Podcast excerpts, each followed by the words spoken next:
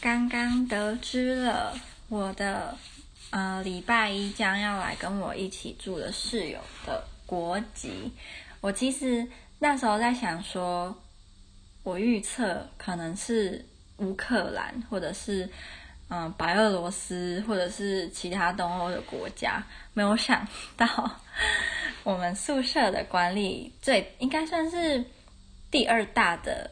他是。我觉得她是姐姐，就是她长得，我觉得很像某一个台湾的明星，可是我说不出来。她是波兰人，可是她眼睛非常的大，然后感觉眼睛会说话，然后她短发，可是啊、很娇小，很可爱。可是她讲话的时候，你又会不由自主的会想要听她说话，就是很有魅力的一个姐姐就对了。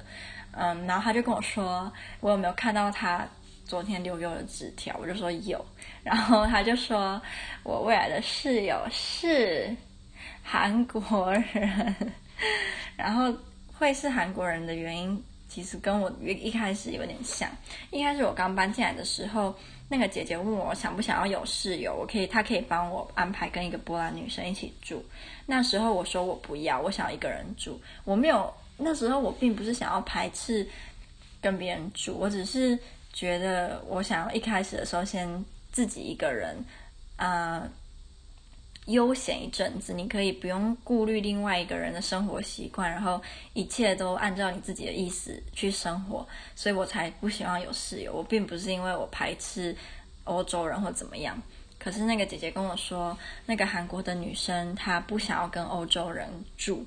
所以他不得已只好把他安排跟我一起住，这样，因为他记得我不想要跟别人住，可是他好像以为我是不想跟欧洲人住，就是其实不是，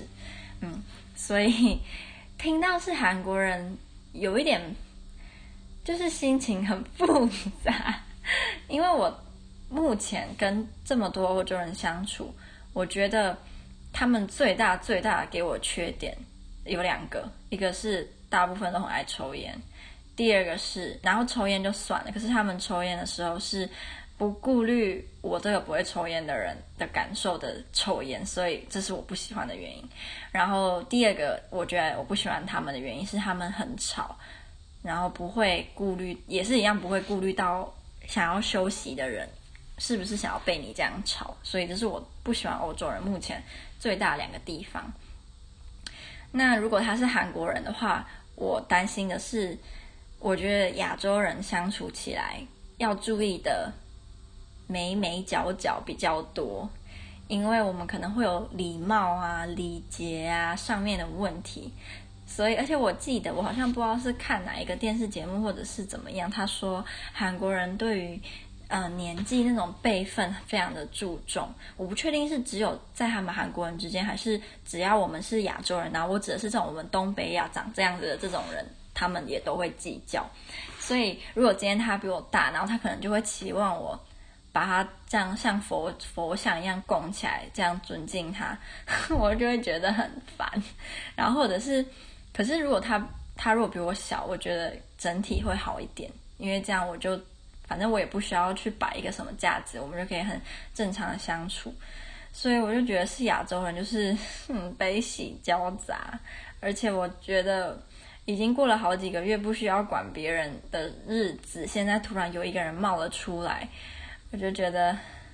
需要一点心理准备，就是到时候以后要洗澡啊，要怎么样，就不能跟以前一样，什么可以裸体走来走。我很少裸体走来走去，我只是举例，或者是我可以边洗澡边听歌。还是我可以怎么样怎么样怎么样？就是我之前不是大拇指被割到嘛？那时候一被割到，我就是裸体出来啊。可是那时候就不需要顾虑。可是这次如果以后有人的话，就预祝我的十十根手指头都不要被割到，这样就不需要裸体出来了，会吓死韩国人。啊，觉得很。需要一个，这是一个新的挑战，从来没有跟韩国人一起住过。因为如果今天我是跟欧洲人住的话，多少有一点心理的，就大概知道可以期望什么啦。可是韩国人就没有。而且如果今天他人缘很好，常常跟很多在波兹南的韩国人出门，他会不会觉得我是不是个超级边缘人？其实我只是懒而已啊，我不是边缘。不过边缘又怎样？我有至少我是一个好什么善心边缘。哎呦，所以我就觉得很讨厌。唉，果然还是一个人好，一个人住的好。嗯。然后我其今天我去找那个，我觉得他给我的气质让我觉得有点想要陈意涵，就是我说我这个宿舍的那一个管理员其中之一，他让我想到陈意涵，就是那种都是那种大大眼睛，然后娇小。诶，陈意涵好像不娇小，因为他比我高，所以我不能说他娇小。反正就是那个气质就对了。我今天是去找他，是因为我在厨房看到了贴张贴说我们只能住到。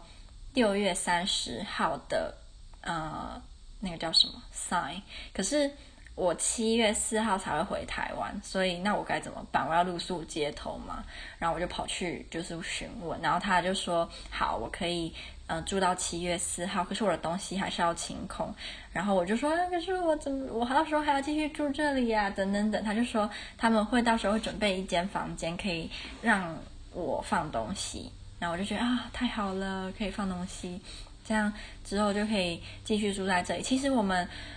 呃，六月三十，今天四月底，所以其实我跟那一位韩国小姐也不会一起住太久。所以如果今天她是个个性啊、呃、非常特别的人的话，就也不用称称那个叫什么，不用每天回来都觉得很讨厌，嗯。我前室友她那个波兰的女生啊，她有申请要去卡特当交换学生，然后要拿全额奖学金的。他跟我说四月十八会公布结果，如果他有上的话，他就要就是在我之前那个那个淫乱宿舍举办一个超级大派对，然后他会跟我讲，可是他没有跟我说，所以我猜应该是他没有申请上。我觉得，嗯，因为我跟他相处那么久，他应该不是天才，所以没有上也是自然。因为要拿那个全全额奖学金，要成绩非常之好。可是我之前跟他住的时候，他都是在考试前一天晚上才开夜车，就是整夜不睡这样念。所以我是觉得如，他没有办法拿到，比如说全满分的成绩是很正常的，嗯，而且我记得我那时候跟他说，你会不会想要就是，呃，因为在亚洲我们很流行什么课前预习、课后复习，你会不会想要就是试试看？然后他就跟我说，他完全不会，因为他认为课前预习跟课后复习是浪费你可以去做更多更有意义事情的一种学习方法，因为。大部分的课，呃，学科，他认为他学完他就考完试他就不记得了，所以你课前预习、课后复习的意义在哪？就是，就是那是他的他的他的想法啦，我没有要批评或怎么样，嗯，因为毕竟我觉得课前预习、课后复习实在是一个神人级别的人才能够每天坚持、每天做得到，尤其是如果是你最讨厌的科目，然后你还要课前预习、课后复习，那根本是一种折磨啊，所以我能够稍微理解他的。他的想法吧。哦，我突然看到我面前有那个一二三四五五罐我的香水，想说之后也可以跟大家分享。就 我其实以前在台湾的时候，超级爱买一些化妆品、保养品跟香水，可是我都是用我自己家教的。的钱买的，我不是花我爸爸妈妈的钱，所以我花的非常心安理得。而且我以前，我必须要很骄傲的说，我在大台湾，呃，家教那几段时间，我真的是个富婆，我真的非常的有钱。当然我，我我不能跟那种什么那个叫什么自己创业，然后一个月赚十几二十万那种，我当然就是个穷鬼。可是我是跟。如果你是一般人比的话，我觉得用自能够用自己的能力、自己的脑袋赚钱，然后赚的又是可以满足自己欲望或者是自己需要东西的足够的数目的钱的时候，你的那个成就感真的是爆表。所以我期望我自己以后大学毕业，我也可以也可以这样，就是能够过得跟皇太后一样，这样会不会太奢侈？不用皇太后，太后也行。